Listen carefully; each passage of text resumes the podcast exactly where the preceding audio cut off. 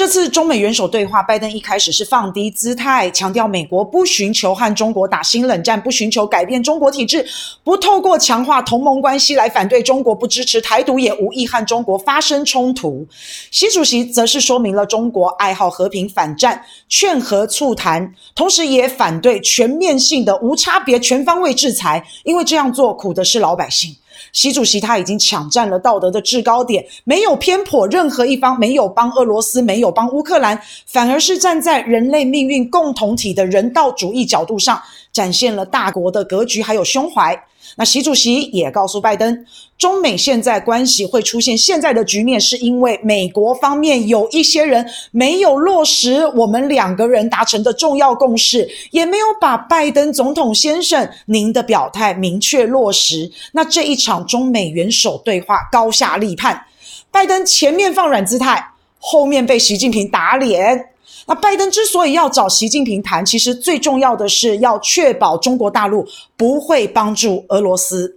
那最后呢，中美元首对话结束，美国白宫必须要发新闻稿。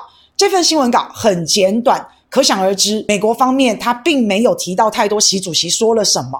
美国的新闻稿他其实只提到了拜登强硬的部分。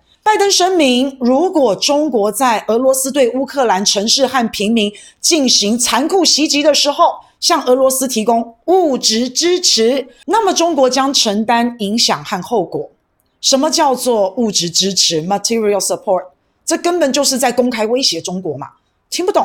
美国没有讲清楚。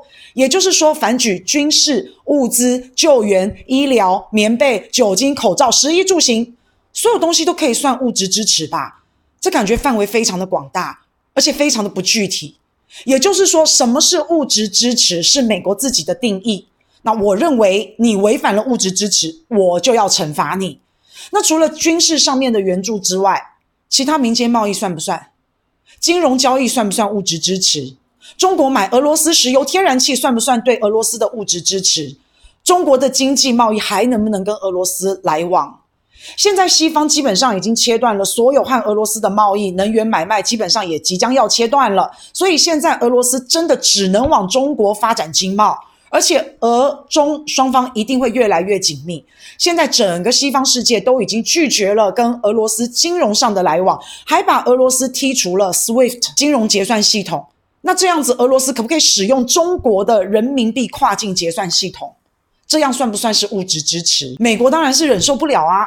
美国把俄罗斯踢出群组，在这边呢，中国让俄罗斯加入群组。其实，中国跟俄罗斯的经贸往来、民间的贸易、金融的交易，这是第三方国家完全无法智慧的，不能随便找了一个借口说这个叫做物质支持，然后就随便扣上一个帽子。当然，现在军事援助非常的敏感，而中方他有他自己的原则，有他自己的坚持，也说得非常的清楚。现在对于俄罗斯或是乌克兰，中方都没有提供弹药或是任何的军事装备。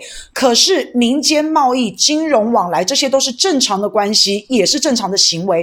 何况中国跟俄罗斯本来就是好朋友，美国你管得着吗？你也太恶霸了吧！现在美国对中方的潜台词就是：中国，你可不可以帮助我去攻打你的朋友？这样子之后，我就可以专心的攻。攻打你了。